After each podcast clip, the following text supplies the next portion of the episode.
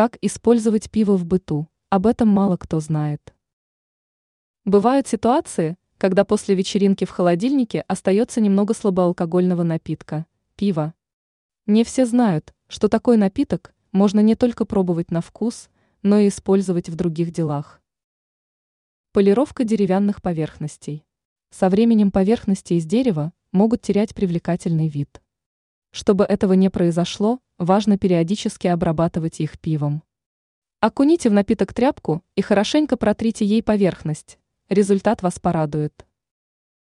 Устранение пятен на ковре. Пятна на ковре – проблема, с которой часто сталкиваются семьи с животными и детьми. Не всегда удается избавиться от пятен привычными средствами. Именно поэтому стоит попробовать самое обычное пиво. Налейте немного пива на проблемный участок, а затем потрите место щеткой. Через некоторое время ковер станет вновь чистым. Ранее сообщалось о способах избавления жирных пятен на одежде.